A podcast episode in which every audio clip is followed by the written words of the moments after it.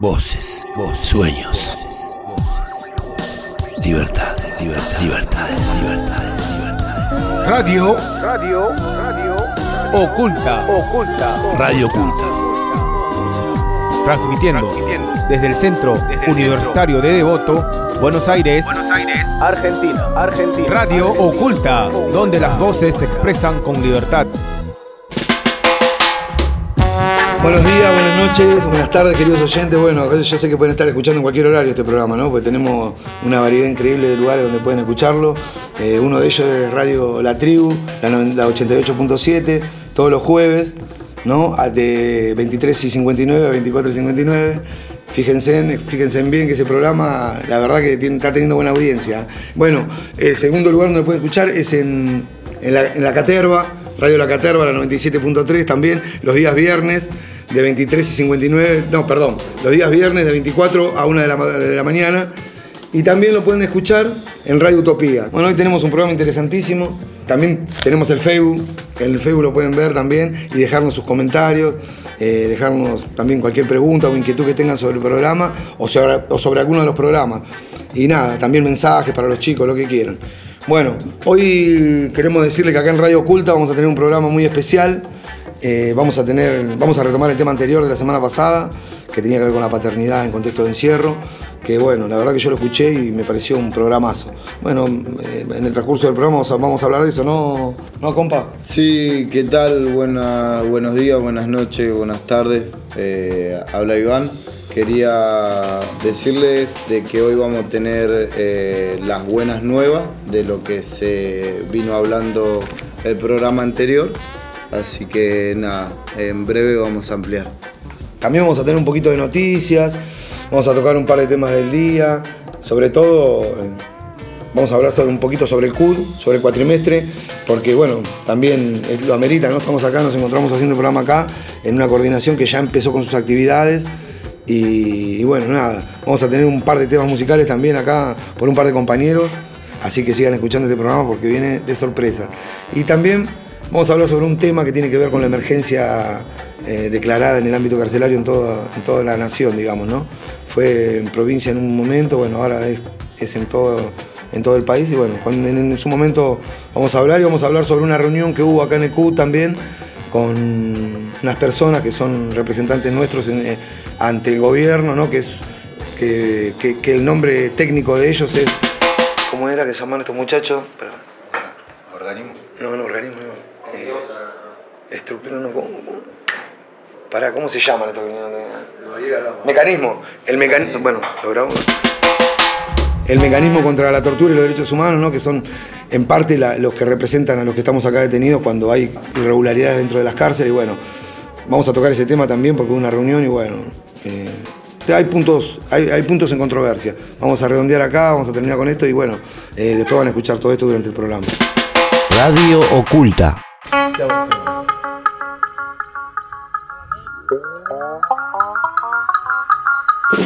Ahora sí vamos a continuar con el tema central de la radio del, día de hoy y bueno, vamos a hablar un rato con los compañeros acá para ver qué repercusiones tuvo y cómo fue esto de- del programa de la semana pasada que tengo conocimiento de que lo escuchó un montón de gente afuera. Un saludo a los familiares. Ahora los chicos van a mencionar a los suyos y bueno, quiero decir que para mí salió un programón y bueno, me encanta también que podamos ahora retomar este tema con buenas noticias que nos van a transmitir ahora los compañeros. Buen día Iván, ¿cómo estás? Buen día Buen día, Dani, buen día hermano, ¿cómo están todos? Bueno, buen- buenos días, buenas tardes, buenas noches, como dije recién a todos los oyentes. Eh, bueno, más que nada quería darle las buenas nuevas, que son con respecto a lo al reclamo que habíamos tenido con el grupo de padres, que venimos laburando con respecto a lo que es paternidad en contexto de encierro. Se había laburado sobre un proyecto el cual el día miércoles, eh, gracias al director Medina, que es el director de la unidad, el día miércoles eh, se apalabró la aprobación del proyecto ¿no? del campeonato solidario para recaudar fondos con la plaza, ¿no? que veníamos contando eh, el programa anterior. Eh, lo bueno es que, bueno, ya agradecerle, ¿no? De que nos recibió el proyecto, de que se pudo apalabrar, solamente estamos esperando eh, que le ponga una fecha para iniciar con las distintas actividades. Por otro lado, ¿no? quería, bueno, darle las gracias a la radio por darnos el espacio, eh, a los compañeros acá, ¿no? Y a los oyentes por, por escucharlos. Por otro lado, también quería... Ah, Bueno, Iván, discúlpame, ¿no? Eh, así como el otro día no reiteramos muchas veces a Medina ¿no? que nos reciba el proyecto, bueno, agradecerle en este momento también que somos un grupo de padres eh, comprometidos con la causa, ¿no? Y, y por eso el otro día dijimos que nosotros queremos trabajar en conjunto con el servicio. Y bueno, se hizo parte de esto y ojalá que ponga una fecha eh, si bien recibió el proyecto, pero no hay una fecha exacta. Pero creo que está palabrado y bueno, eh, ojalá que se haga. Queremos decirle a la audiencia ¿no? que esto es lo que se está por hacer, nunca se hizo acá, ¿no? Eh, trabajar junto con el servicio y hacer algo para nuestros hijos, ¿no? Como el otro día, ¿no? El programa estuvo muy emocionante, ¿no? Porque como ya le dije, ¿no? Tra- trabajamos con nuestros hijos, ¿no? Y es el, el último eslabón de la cadena y nunca son escuchados. Así que nada, agradecerle al servicio, así como se lo, el otro día pusimos reiterativo, ¿no? Agradecerle en este momento para, por ser parte de este proyecto, ¿no? Dani, te hago una consulta. ¿Podemos decir que prácticamente esto está aprobado? ¿Qué, qué- para hablarlo con. ¿no? Acá que estamos para que los oyentes nos escuchen y concretamente tengan la idea de que, qué- qué- cuáles son los pasos que faltan. Y también son, nada, ver desde este medio que, que si se puede se haga lo más rápido posible. También. yo te Sí. digo la verdad, eh, hablamos con el dueño de casa. Yo Claro, creo que claro, depende claro. todo de él. La pelota la tiene él. y Esperemos él- que no sea, ¿no? De, de- Ojalá que- que, tenga un poquito de sentido común, ¿no? Y ese reclamo de nuestros hijos, ¿no? Más que nada, eh, nunca son escuchados. Como Igual vos sabés que el ¿no? espacio acá en la radio va a estar siempre. Si mañana esto no se cumple o pasa algo, también lo vamos a reclamar acá. Tampoco Estamos no queremos amenazar con la radio, ¿no? Pero Te digo bueno. a buen sentido es- que es ya sabemos vos sabés cómo es el servicio, que No capaz que lo toma mal, pero bueno. No, no, Eh, espero no. que este- esta vez. Porque, bueno, le estamos agradeciendo en este momento, ¿no? Para. Es para todo el penal, ¿no? Lo que se está haciendo, nosotros pensamos para todos los hijos de, todo, de todos los pibes que están detenidos, ¿no? Como le dijimos en el otro programa, hay que concientizar a la gente, a los pibes, ¿no? Mismo que capaz que por primera vez están presos, capaz que uno ya lleva un tiempo acá y sabe de esto, ¿no? Sabe que nuestros hijos siempre sufren acá. Eh, no queremos dar lástima ni nada, pero bueno, le pedimos a la, audiencia si hay colaboración, mucho mejor para la humilde plaza que estamos haciendo. Y bueno, nada, es algo que también va a quedar en la historia, ¿no? Porque nunca se hizo nada y estamos tra- queremos trabajar con el servicio. No es que, es que no, se to- no se entienda mal, ¿no? Porque bueno, van a estar escuchando a otros detenidos, pero eh, creo que esto es para nuestros hijos y bueno, nada. Bueno, esperemos verlo concretado esto, ¿no? Ojalá que sí. Ojalá que Medina tenga la predisposición. No, yo creo que y sí, creo que sí. Creo que sí. Chicos, eh, déjenme agradecerle a los pibes de carpintería, a los compañeros que trabajan ahí, que nos van a ayudar y nos van a colaborar también eh, con algunas cosas para la plaza. Claro, Bueno, lo queremos, le explicar a la audiencia ¿no? que acá hay una carpintería y bueno, y los padres que estamos en este proyecto quieren trabajar sí o sí, ¿no? Y ofrecemos la mano de obra eh, a la hora que sea, ¿no? Es para nuestros hijos, así que nada más. Bueno, si nos está escuchando alguien de alguna maderera, eh, aceptamos donaciones también. Bueno, creo que el compañero Mate también están en el grupo con los chicos trabajando en esto. ¿Sí, Mate? ¿Qué te parece todo esto? No, esto me parece muy, muy bueno lo que estamos haciendo acá con el grupo de, de acá de Padre. Y nada, yo quiero agradecer a- al Club Deportivo Docsur que va a venir a participar del campeonato, al presidente Hernán y, nada, al Club San Telmo también que van a venir a, a hacer el cierre del campeonato. Y nada, y, y agradecer a, los profes de la radio y bueno, y agradecer a mi hijo Mateo que me hace feliz todos los días. Nada, bueno, así como agradecemos a los equipos de fútbol, tenemos muchas organizaciones ¿no? que trabajan desinteresadamente, ¿no? Capaz que no tienen hijos, ¿no? Pero bueno, lo hacen porque les sale, igual que uno, ¿no? Así que no, agradecerle a Luciano, a Luciano Cadoni, a CIFA, a la Asociación 26 de septiembre, a lo- al Kili de Matadero, eh, al Pocho, presidente de la Oculta, que también hizo donaciones. Que capaz que no tiene nada que ver, es el presidente del barrio de Iván, ¿no? Acá, y bueno, también se hizo presente Pitufo Salvatierra, Bambino, eh, bueno, y a todos los profesionales que trabajan con nosotros, que en este momento no lo dejan ingresar, y otra vez se lo decimos a Medina, ojalá que lo deje ingresar para seguir con las charlas, ¿no? Y también agrade- agradecer a la, a la sobrina de Iván que está haciendo todo por nosotros y nada, contento por, por la ayuda que lo da ella de la calle. Bueno, nada, más que nada eh, quería también, ¿no? De que el oyente que tenga ganas de interiorizarse un poco más en el tema, que nos pueda escribir, que nos pueda dejar un mensaje. Por otro lado, también eh, darle las gracias a, eh, a, una entrevista que nos hizo Diario La Nación, que fue la señora Carola Virgin. En su momento, ¿no? en el año, el año pasado, luego de una actividad, nos pudo dar una nota y bueno, nada, se habló de la paternidad tras las rejas y pudimos no contar lo que fue, lo que es todos los días, ¿no? Eh, el antes de la visita. Así que para, todos los que estén interesados, eh, estaría bueno que, que lo puedan ver por la Nación.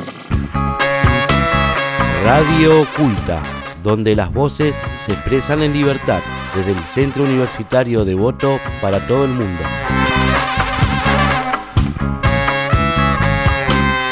Bueno, a mí la verdad esto, vamos a ir cerrando esta nota por hoy, ¿no? Vamos a ver cómo termina todo y esperemos ver esa plaza ya concreta, ya con los chicos jugando ahí.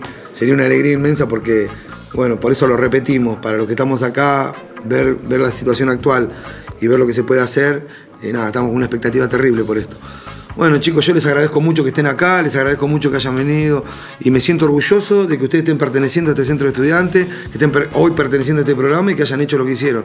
Esto creo que la mayoría de la gente, eh, ustedes, queridos oyentes, no, pueden, no, ven en realidad el esfuerzo que es acá adentro. Nosotros tenemos, yo desde mi, particular lugar me causa orgullo porque sé que para esto los chicos tuvieron que trabajar mucho, mucho, mucho y con una presión que es el hecho de estar acá y encima hacer esto, ¿no? Bueno, a todos los padres, a todos los que estén escuchando este, este programa, que sean padres y, a los chicos que están también acá y que puedan escuchar este programa, que se concienticen y den una mano con esto porque no son todos, son un grupo y tendríamos que ser muchos más por este, por, este tipo de cosas, ¿no? ¿Qué es lo que realmente importa? Importa para, para el servicio, para resocializar, importa a nosotros como personas y bueno, creo que estas cosas son las que nos tienen que unir hoy en día a nosotros, a los que estamos acá. Y bueno, nada, yo les quiero agradecer a todos, les quiero agradecer mucho chicos, y también quiero decirles a todos los oyentes que ya saben, como dijo nuestro compañero, tenemos Facebook Radio Oculta, tenemos también el mail radiooculta.gmail.com.ar, tenemos todo lo que ustedes saben de, la radio para escucharlo, todos los medios que nombramos antes, tanto Radio, tanto radio La Tribu, como La Caterva, como Radio Utopía, ¿no? en sus diferentes horarios. Eh, nada, espero que nos escuchen y espero que esto les sirva y bueno, vamos a ir con el programa. Cerrar con ese tema. El tema ese del, los, del chico. ¿Lo loco bajito? Lo loco bajito, ahí está, ese Sí. Por favor. Che, ¿estás seguro que se llama así? Sí. ¿Qué? ¿Los locos bajitos? Oh, Claro, cerrar. de cerrar, de cerrar. Te cala los locos bajitos, ¿no? Esa llave de jugar. De esperar. Ahí vino la confusión, por eso. Bueno, no importa, la historia sabe el nombre Pará, del tema. mirá, no, hay un tema de Serrat que se llama Locos Bajitos. El de Serrat es niño de de. Ese, ese, ese, ese. Bueno, loco bajito, ¿eh? ¿Vos decís que se llama así? No sé. Poné el nombre que quieras. No sé, yo no lo sé, boludo. Pero ustedes saben cuál es de última, lo van a poner. Sí, lo vamos a poner, lo vamos a poner. Bueno, ahora vamos a escuchar un tema que, bueno, directamente tiene que ver con lo que estábamos hablando ahora y que me gusta mucho. Nada, se lo quiero dedicar a todos los padres que, que, hoy no están con sus hijos, pero que, lo, que están presentes igual y nada, escúchenlo por favor. A menudo los hijos se nos parecen, así nos da la primera satisfacción. Esos que se menean con nuestros gestos, echando mano a cuanto hay a su alrededor. Esos locos bajitos que se incorporan con los ojos abiertos de par en par. Sin respeto al horario ni a las costumbres y a los que por su bien hay que domesticar. Niño, deja ya de joder con la pelota. Que eso no se dice, que eso no se hace, que eso no se toca.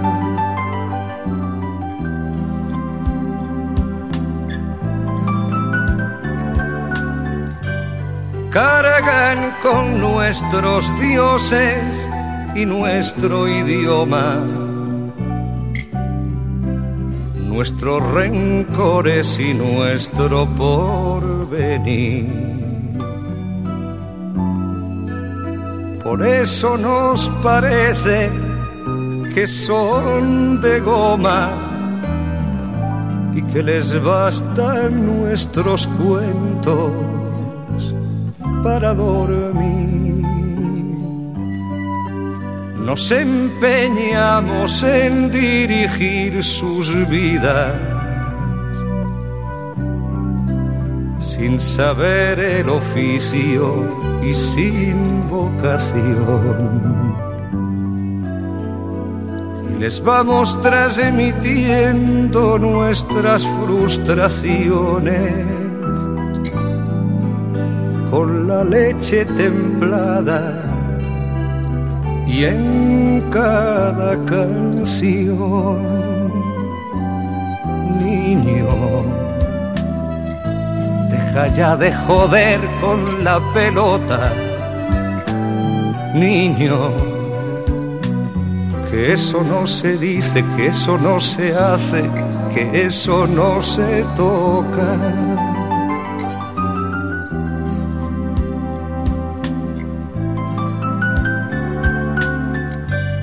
Nada ni nadie puede impedir que sufran. Que las agujas avancen en el reloj. Que decidan por ellos que se equivoquen. Que crezcan y que un día nos digan adiós. Voces libres, sensaciones ocultas, desde el Centro Universitario de Voto, Radio Oculta.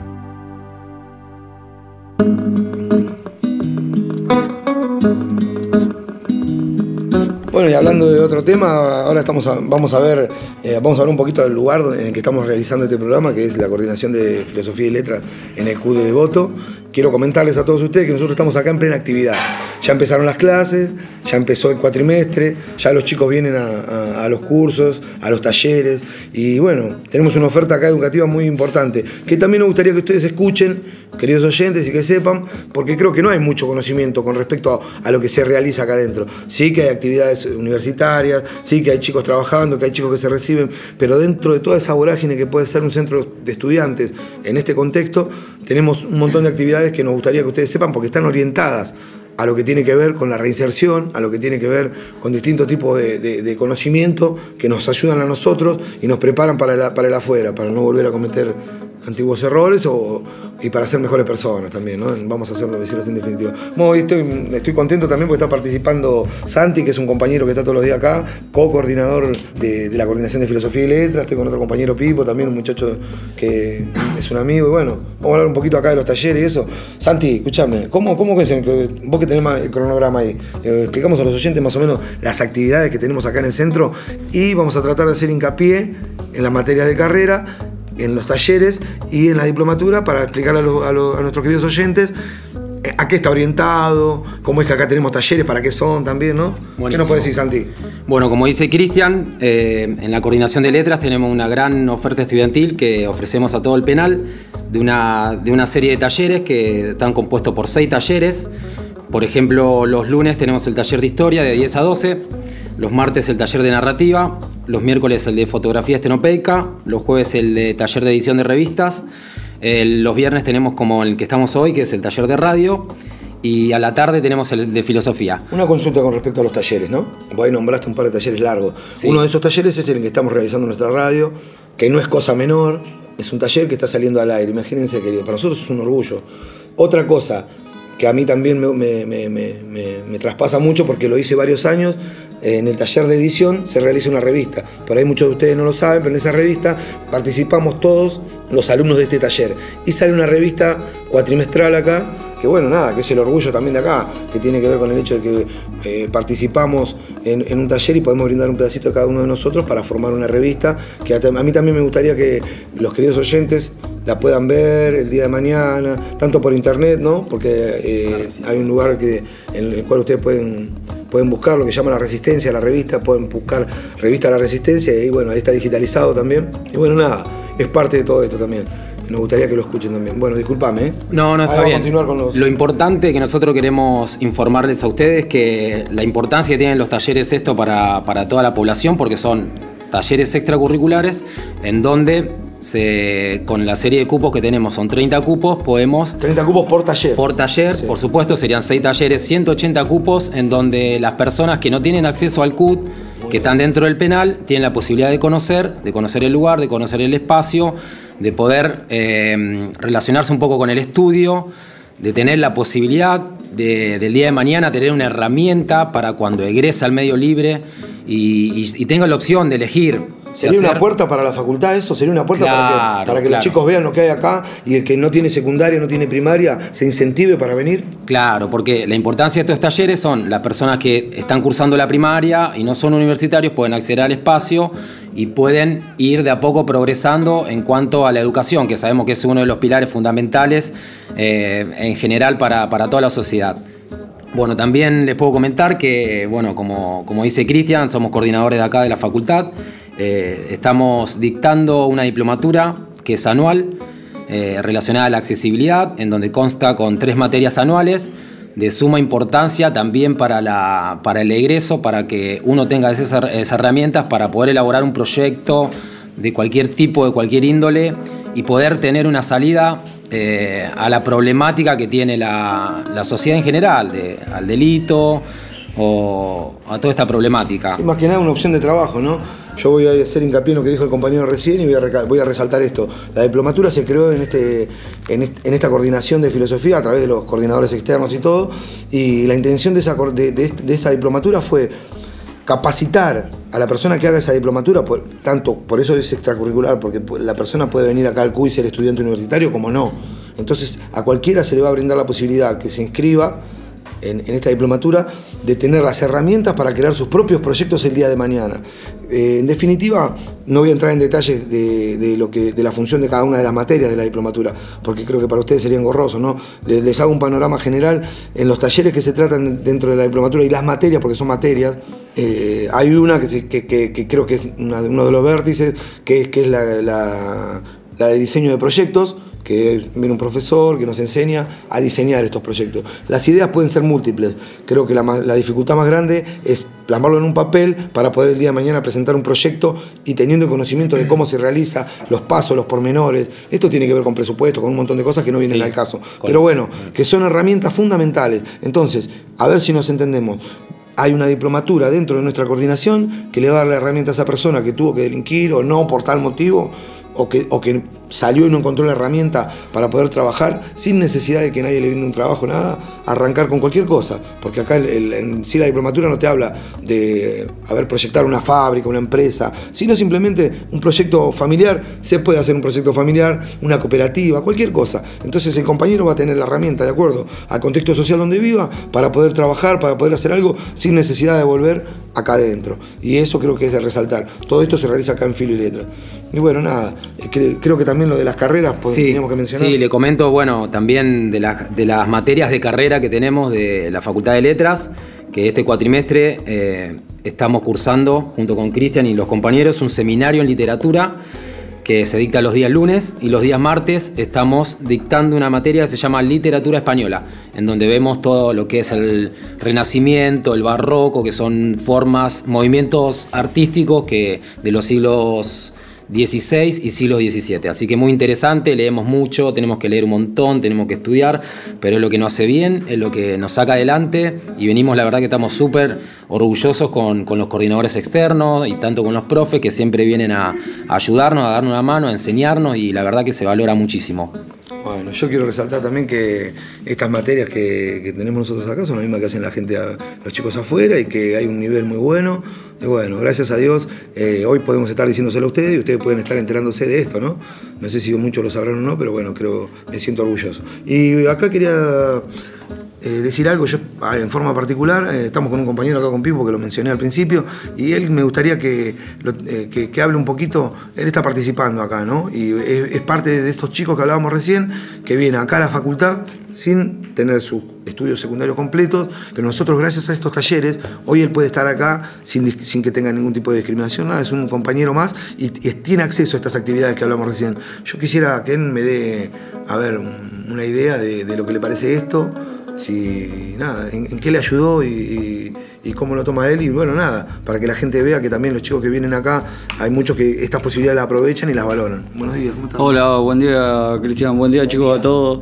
Bueno, yo reflexioné mucho, cambié mi manera de pensar. eh, también doy gracias por darme la oportunidad de, de darme la oportunidad de abrir la puerta en este taller para tener comunicación al exterior, que la gente se entere de los proyectos que estamos haciendo, a pesar que no tengo los niveles básicos de, de aprendizaje ni la primaria ni la secundaria, pero esto te ayuda un montón a reflexionar y a cambiar de, de- pensar y ponerte objetivos muy buenos en la vida también. Quiero agradecerle a todos por, por darme esta oportunidad. Y a concretar también esto que estamos hablando de la educación, ¿no? Porque acá el compañero, eh, aunque ustedes no lo vean, él en este momento tiene un par de fotocopias abajo del brazo, él se está interiorizando de un montón de cosas y está viendo el valor del estudio. Entonces, esto también le está dando fuerza a él para que ahora haga esos estudios que no tiene, que, no tiene, que le faltan, pero no solamente por el hecho de hacer los estudios o por una convicción de, de, como muchas veces ocurre acá adentro, de sumar, digamos, como, como mal se dice mal muchas veces, ¿no? El hecho de que te, requieren tal y, tal curso, tal y tal diploma para poder darte un, beneficio, para poder, eh, digamos, premiarte por esa educación, sino que él lo está viviendo realmente, él está viviendo cultura acá. Eh, estamos acá trabajando, estamos haciendo una radio y yo sé que él, ni él lo puede creer en realidad. Entonces, bueno, nada, yo quiero resaltar que acá tenemos un compañero que está en plena lucha, entonces eh, también me siento un poco orgulloso por eso, porque estas herramientas de las que termina hablar mi otro compañero Santiago son para esto. Y bueno, esperemos que si algún chico también acá, ¿no? O en algún otro lugar se encuentra en esta situación y está escuchando esta radio, un familiar, lo que sea, díganle, díganle que empiece a estudiar, díganle que, que aproveche el tiempo que lamentablemente le toca vivir acá por algún error de la vida o no. No, no estamos hablando acá, eh, sino simplemente de esto, de, de ver el valor, de que nada, de que todo se puede superar en la vida y que nada, no hay límites para nada. Bueno, muchísimas gracias, compañero. Bueno, gracias por todo, gracias a los profes por darme la oportunidad de venir al taller y bueno, eh, acá le, los- lo- le dejamos un saludo con mis compañeros y bueno, que terminen bien el día. Radio Oculta, Radio Culta. Radio Culta, donde las voces se expresan en libertad. Desde el Centro Universitario de Voto para todo el mundo. Radio Oculta. Voces libres, Sensaciones ocultas. sueños, sueños. Radio Oculta.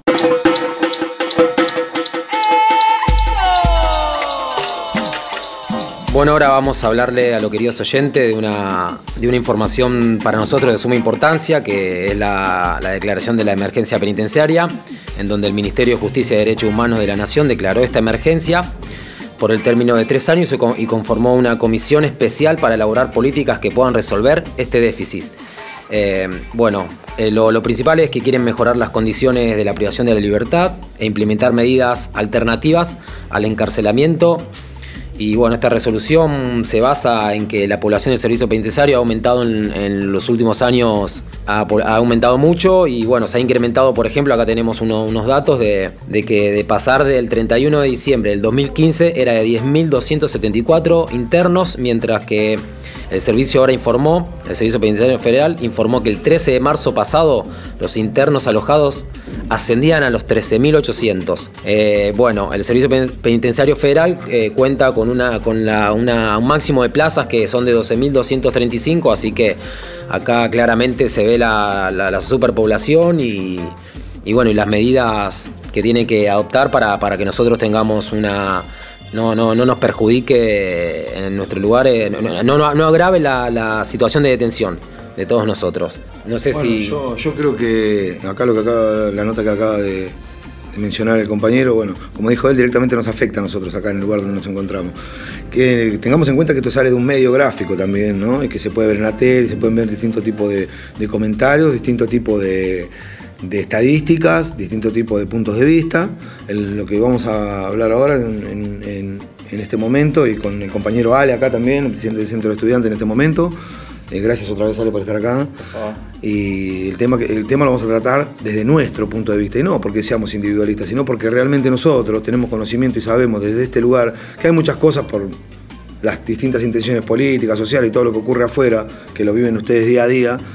Eh, por estos motivos se transgiversan las cosas. Como en un momento se dijo que acá una batucada era un motín, bueno, de la misma manera, eh, como dijo el compañero acá, en una nota periodística te dicen que eh, se conforma una mesa para una emergencia para una emergencia carcelaria y que lo que van a tratar es de brindar mejores, mejores condiciones de, vida, eh, garantizar la- la- las necesidades básicas o que no se agrave la situación de tensión. Y bueno, yo desde el punto de vista que tenemos acá adentro y de lo que vivimos día a día y de lo que, se puede ver y lo que se pudo hablar, creo que no es tan así, ¿no? Creo que hay, una, hay, algo atrás, atrás de todo esto que es el hecho de que por ahí se conforman este tipo de mesas para justificar o apalear lo que va a venir después, que tiene que ver sí, con esas necesidades que van a venir, con esa superpoblación carcelaria. Y bueno, por eso estamos con Ale acá, vamos a entrar a hablar un poquito de este tema y vamos a también a, a- a contarles a nuestros queridos oyentes que a consecuencia de la batucada tuvimos una visita. Esa visita se conformó de un grupo de trabajo que va a participar en esa mesa de emergencia a la cual le planteamos cierto tipo de problemática. Bueno, Ale, ¿querés explicar a nuestros queridos oyentes quiénes nos visitaron, en qué marco los hablamos y, y nada, un poquito el tema este para, para darle más o menos un poco de información más precisa? Bueno, buenas noches a todos. En la semana nos visitó el Comité Nacional contra la Prevención de la Tortura, otros tratos crueles, inhumanos o degradantes, más conocido como el mecanismo. El mecanismo, bueno, la pata civil principalmente fue la que nos vino a... Se vino a reunir con nosotros para explicarnos más o menos su postura respecto del grave problema que se está generando a consecuencia de la superpoblación penitenciaria, ya que tenemos muchas modificaciones legislativas que traen como consecuencia un aumento del índice de, de- gente de la prisionización, entonces esto trae como consecuencia, como dijo el compañero, una sobrepoblación que reconocida por el Estado desde un 12%, así que si el Estado reconoce un 12%, debemos estar seguramente en un poquito más. En los últimos cinco años se aumentó en un 33% el índice de la gente que también se detiene. Entonces esto trajo como consecuencia a raíz de la reforma de la ley de ejecución un cuello de botella en el cual nadie se va y cada vez entran más. Por uno que se va entran 30 y obviamente eso es un momento en el que va a explotar. La gente esta es la que está encargada justamente de prevenir la tortura. El hacinamiento es una forma de tortura. Una persona que esté en un lugar pequeño con dos, tres personas de más es tortura. Es un trato degradante y es un trato inhumano que atenta contra la dignidad humana, por lo tanto quebranta todos los derechos humanos, que es lo que busca defender el Mecanismo Nacional contra la Prevención de la Tortura.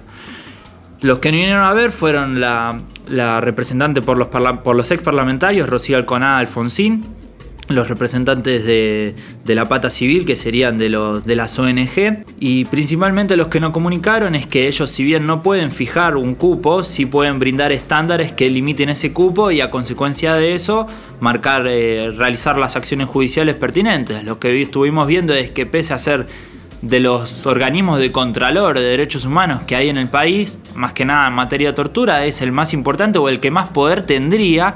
El problema que entendemos o de lo que hemos visto, nuestra lectura ¿no? de, esa situación fue que la voluntad política en ese sentido es baja, porque es uno de los pocos que tiene representantes legislativos, o sea, parlamentarios hoy electos que ejercen funciones como diputados y senadores que tendrían un poder inmenso, no solo a consecuencia de eso, sino que el mecanismo depende directamente del Comité Mundial de Prevención contra la Tortura, dependiente de la ONU. Piensen en el poder que puede tener un organismo de control de derechos humanos creado por una ley que tiene representantes legislativos y que a su vez tiene la pata de la ONU.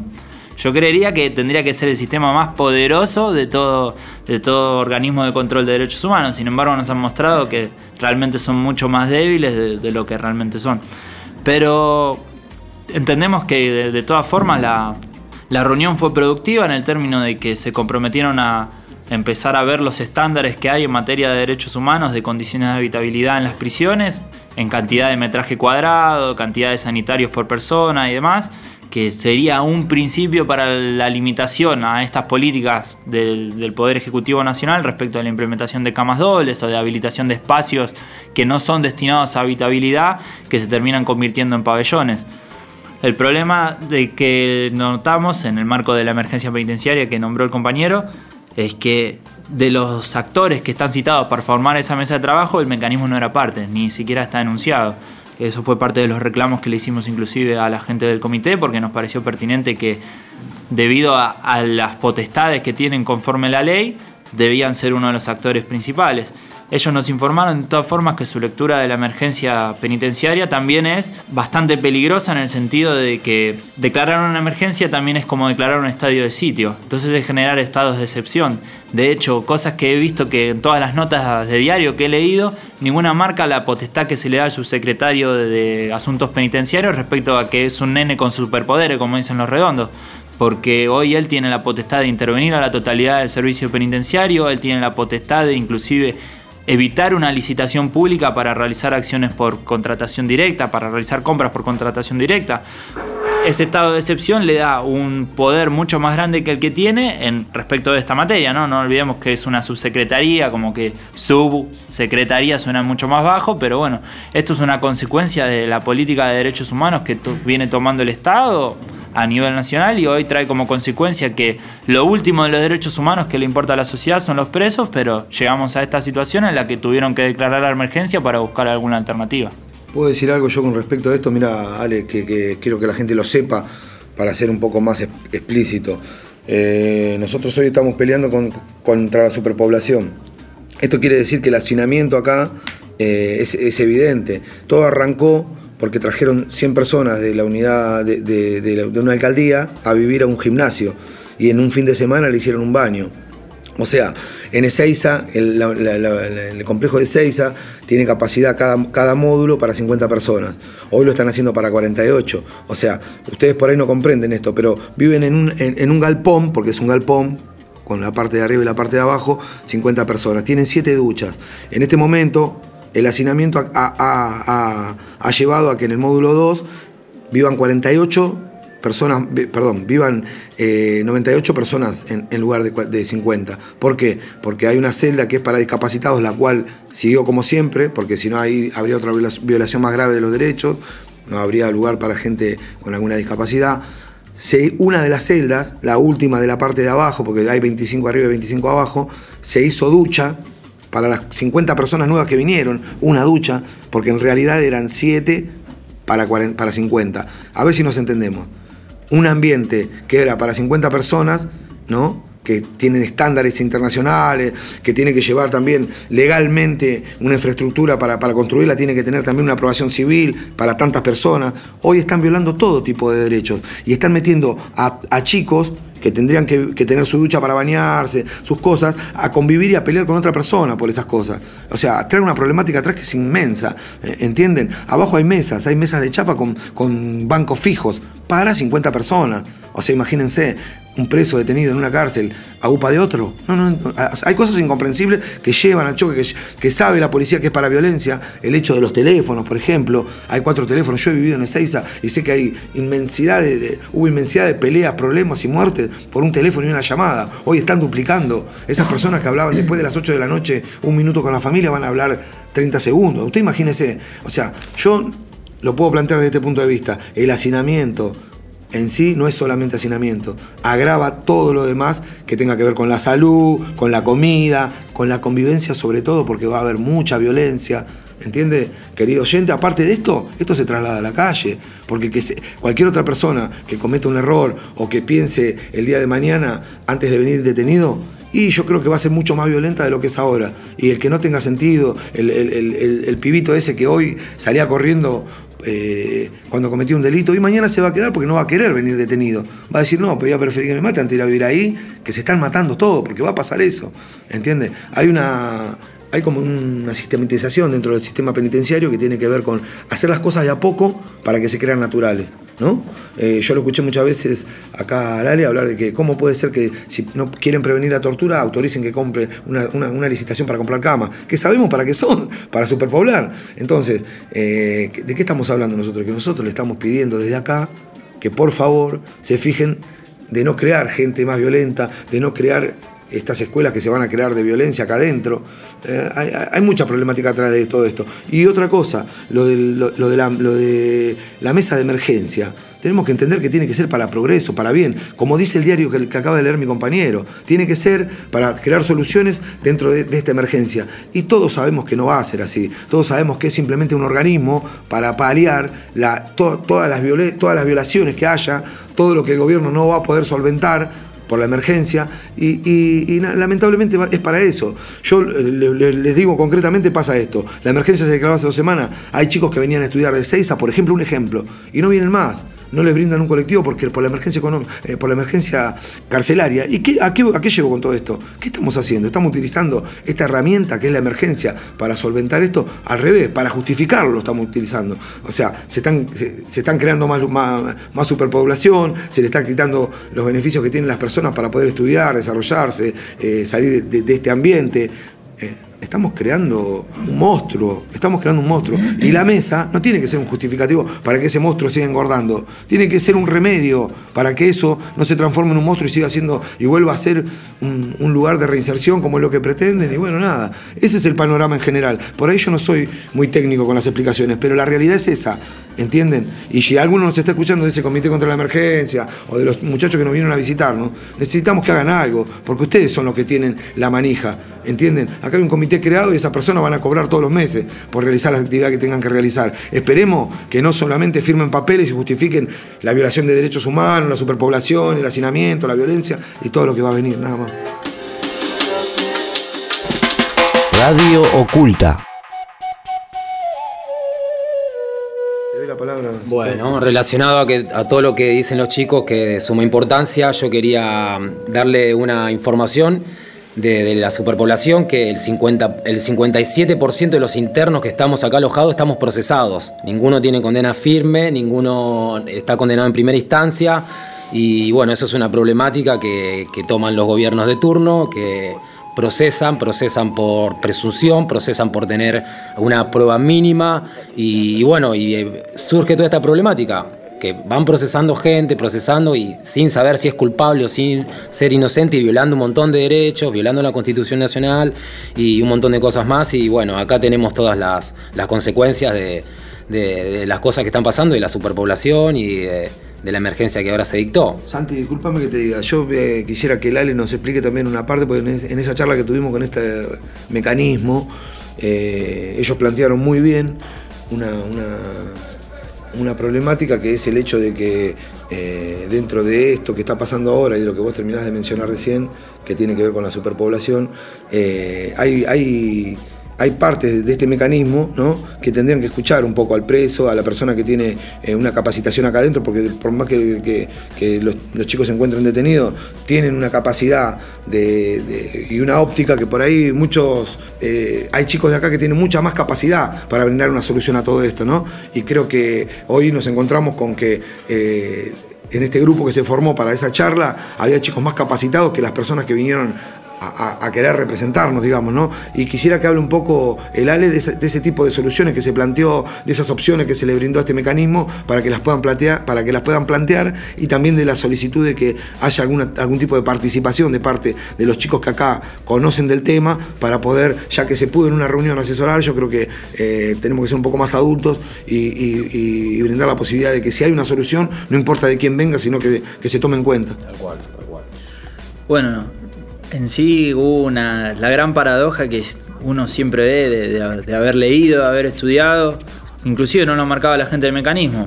La política vence al derecho. Entonces acá tenemos una violación a derechos. Sin embargo, por cuestiones políticas no se respetan. Entonces, lo que se le marcaba, el lineamiento que se marcaba era que la ley justamente, como toda ley o la gran mayoría de las leyes, llevan una reglamentación por parte del Poder Ejecutivo. Esas reglamentaciones vienen a dar una suerte de mejor aplicabilidad a las, leyes porque las leyes quizás son un poco más la idea marco y ese decreto reglamentario viene a rellenar eh, esa idea marco para ver cómo se puede aplicar mejor. En, ese, los decretos reglamentarios prevén las posibilidades de que el mecanismo tiene que tomar medidas efectivas a los fines de poder realizar denuncias. El mecanismo, por ejemplo, tiene la potestad de, en caso de incumplimientos constantes y demás, presentarse ellos como, como denunciantes, claro, tienen legitimidad activa para, para actuar, entonces tienen esa posibilidad de presentarse como denunciantes y quejarse ante un juez federal de esa cuestión. O sea, tienen eh, toda y tienen un aparato muy grande para hacer eso. Entonces, como tienen una estructura lo suficientemente fuerte como para poder actuar de esa manera, ellos tienen esa posibilidad. E inclusive, lo que marca el decreto reglamentario, que es lo que dice el compañero Cristian, es que dentro de ese reglamento se estima una suerte de reuniones con representantes de cada complejo penitenciario, a los fines de saber la realidad, porque es como, nos vamos a poner a filosofar un poco, pero eh, Foucault decía que siempre había que ver el poder desde abajo y no el poder desde arriba, porque el poder desde arriba es una cosa y se ve. Yo veo una ley, por ejemplo, la ley del mecanismo, nosotros vemos la ley y es una ley súper rica, es una ley que le da un montón de potestades a los integrantes del mecanismo. Ahora, vamos a ver cómo es el poder, vamos a ver cómo es las atribuciones del mecanismo en la realidad. Bueno, vemos el poder desde abajo, y no encontramos lo mismo. Entonces en esa construcción es lo que se pretendía planteándoles las reuniones con, con los delegados de cada, de cada unidad, que si bien quizás materializarlo es un poco complicado, como decís, una población de 2.000 personas haya un representante y que ese un representante sea lo suficientemente representativo para la totalidad de los que tiene que representar. Medio traba lenguas, pero es algo complicado. Entonces, eso era un planteo a los fines de mostrar la realidad, de decirles, bueno, el que sabe cómo se vive en la cárcel, a fin de cuentas, es el preso, no va a saberlo otra persona. Otra persona puede venir, ver, decirte, ah, pero no estás tan mal. O estás bien, ah, pero tenés, un, tenés celda, tenés esto, ah, pero te dejan hacer esto. Sí, quizás suene como algo sencillo, o quizás como una libertad que piensan que tenés avasallada, pero en la realidad solo el preso es el que puede contar lo que realmente pasa en la cárcel y explicarles cómo es cómo se terminan aplicando las políticas que pretenden aplicar dentro de la cárcel, como ser inclusive un régimen de calificación. Y en colación con lo que dice el compañero, esas políticas hoy van en detrimento de, de todos los derechos fundamentales. Por ejemplo, en cuanto a educación, el compañero destacaba que hoy hay 48 personas más eh, de las que había antes, ¿no? haciendo un total de 98 personas y que tienen un sanitario más nada más. Está bien, pero pensémoslo en cuanto a educación. Hoy, con la población que tenían antes de todo este conflicto de la superpoblación, tenías un montón de compañeros que no podían acceder a la educación porque le decían que no había suficientes aulas, que no había suficiente espacio, que no había suficiente cupo. Entonces, si hoy tenés 100 personas más de las que tenías antes, vas a tener 100 personas menos más las que tenías antes que no le puedes brindar educación. Y entonces, ¿qué terminas haciendo? Pequeños guetos o campitos de concentración. Quizás no con la misma violencia ni la misma tiranía que uno entiende un campo de concentración. Pero no deja de ser un centro de contención de personas esperando a que se acabe su condena y se puedan ir a la calle. Y eso sumado a lo que dijo Santiago respecto de las prisiones preventivas. Hoy el 90% de la población penal está bajo prisión preventiva. Y las prisiones preventivas, hablando mal y pronto, se le da al perejil. Porque hoy lo vamos a ver, vos tenés, no sé, el hombre, este superhombre, Stornelli, que tiene todas las posibilidades, está declarado rebelde y no nos fueron a capturar. Si alguno de nosotros está declarado rebelde, nos fueron a buscar de los pelos a donde sea. Entonces, los únicos que tienen las garantías constitucionales del debido proceso que se les cumplen son las personas que tenían poder antes. Los que sufren la prisión, los que vienen a padecer la prisión preventiva, sacando esos casos aislados de que hay bajo prisión preventiva relacionados al poder, es la gente común. Entonces, al único que terminas atacando ni siquiera es ese foco que querés reducir, que se entiende como el gran crimen organizado. Lo que se entiende como crimen organizado no toca la cárcel ni llega cerca. Entonces el problema de la superpoblación es un problema social que atañe a los problemas de las villas de emergencia.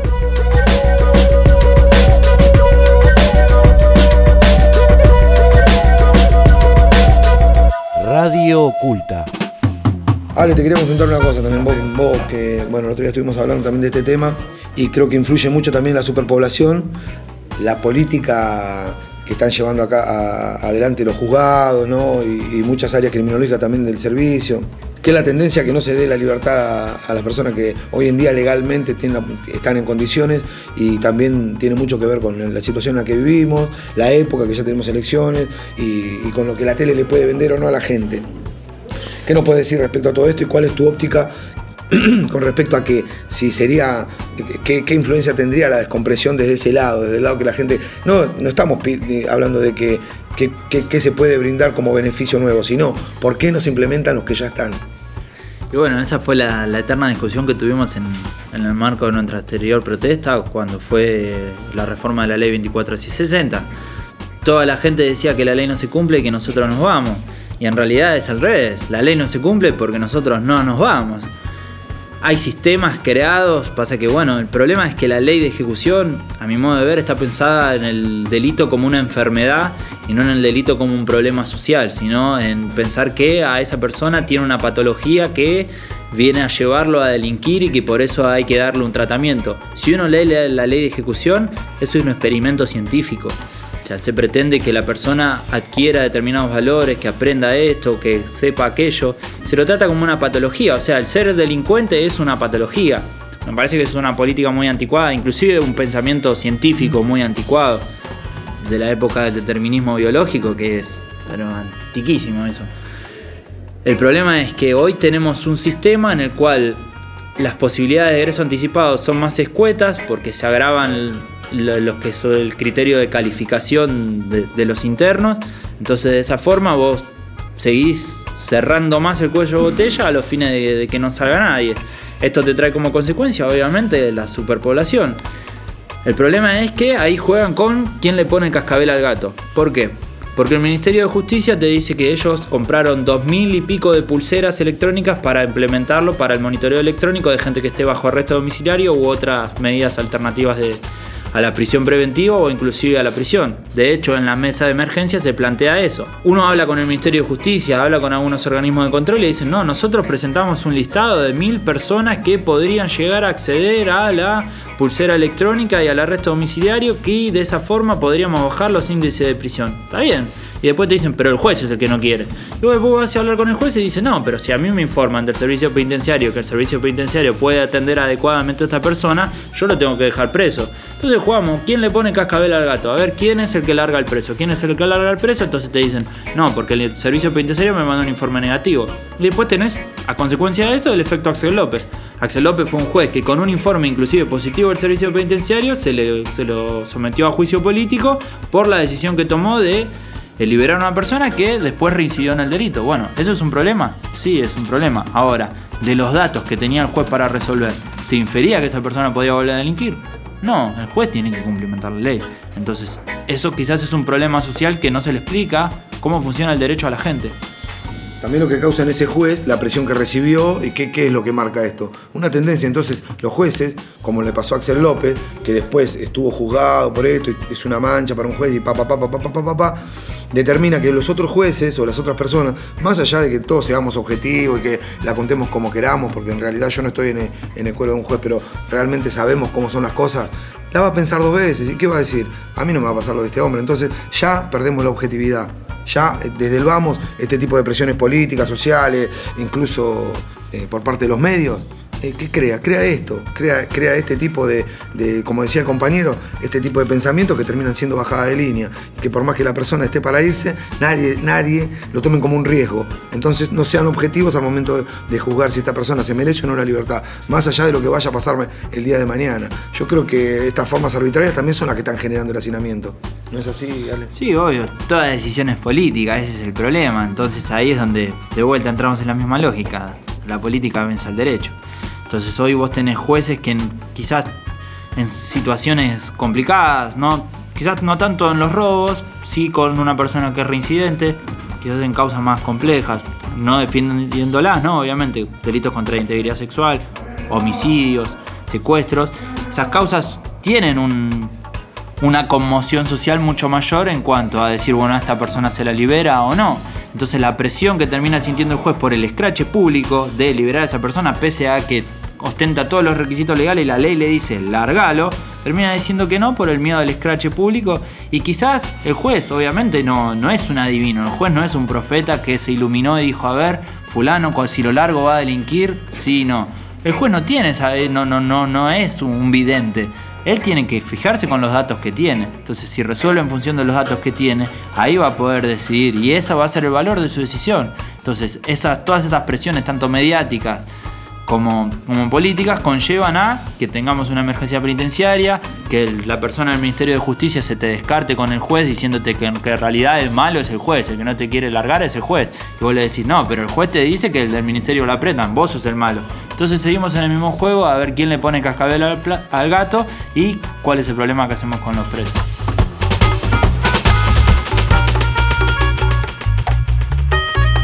Bueno, bueno, yo creo que más o menos fuimos entendiendo el tema. Yo les quiero agradecer mucho a todos ustedes, queridos oyentes, por estar atrás de, de- la radio escuchándonos. Y bueno, eh, quiero también que por favor se pongan, escuchen esta, esta- esta problemática y que, bueno, nada, nada, que sean conscientes de que acá nosotros tenemos una, una realidad que por ahí alterna un poco con la realidad que, ven- que- brindan los medios y que parte de- del progreso y del cambio de todo esto es que ustedes sepan la verdad y, y puedan tener una opinión y un conocimiento para poder el día de mañana también como pueblo, como, como ciudadanos, opinar sobre esto y no ser subjetivos con respecto a, lo que dice un medio o a lo que puede poner un programa en la tele como, como, como ejemplo de lo que es una cárcel, de cómo se vive, cómo hay que estar.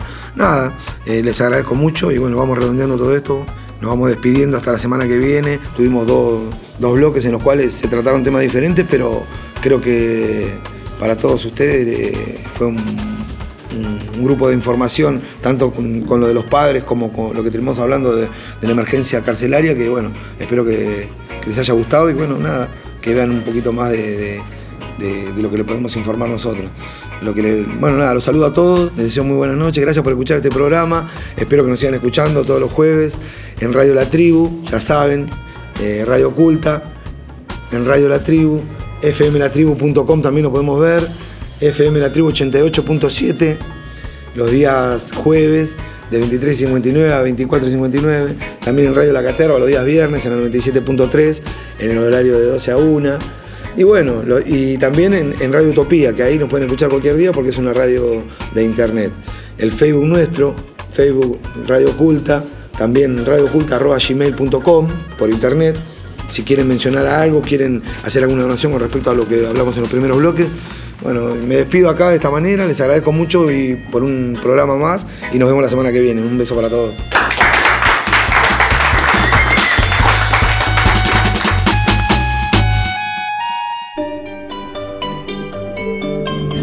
Bueno, hola a todos, mi nombre es Leonardo. Quería mandar un saludo a toda mi familia, para Esteban, Viviana, Lourdes, Máximo, Nicole y Belén. Mando un fuerte abrazo, los amo mucho. Y también le quería mandar un saludo a mi abuela que está en Tucumán, que sufrió una inundación. Así que bueno, fuerza vieja. Bueno, mi nombre es Santi, aprovecho, aprovecho para saludar a mi familia y en especial para saludar a mi amor, María Noel, que le mando un beso enorme, que seguro me van a estar escuchando el próximo jueves y bueno, un beso para todos, para toda mi familia también. Bueno, mi nombre es Juan, buenas, buenas noches, buenos días, buenas tardes para todos. Quería mandar el saludo a mi familia, soy de Montserrat y que estén bien todos y bueno, para adelante. Hola, mi nombre es Carlos. Un saludo para mis dos hijos, Rodrigo y Abril, y a mi hermana Mónica. Hola, me llamo Luis. Este, quiero mandar un saludo especial a mi hijo que hoy cumple 23 meses, que lo quiero mucho. Buenas noches, buenos días, me llamo Ezequiel, un saludo grande a todos los oyentes y esta radio me dio la oportunidad de expresarme y mandarle a decir a mi hija de 5 años que se llama Sofía que la amo con todo mi alma y corazón. Un gran abrazo a la señora Micaela y a todo el pueblo argentino. Paz.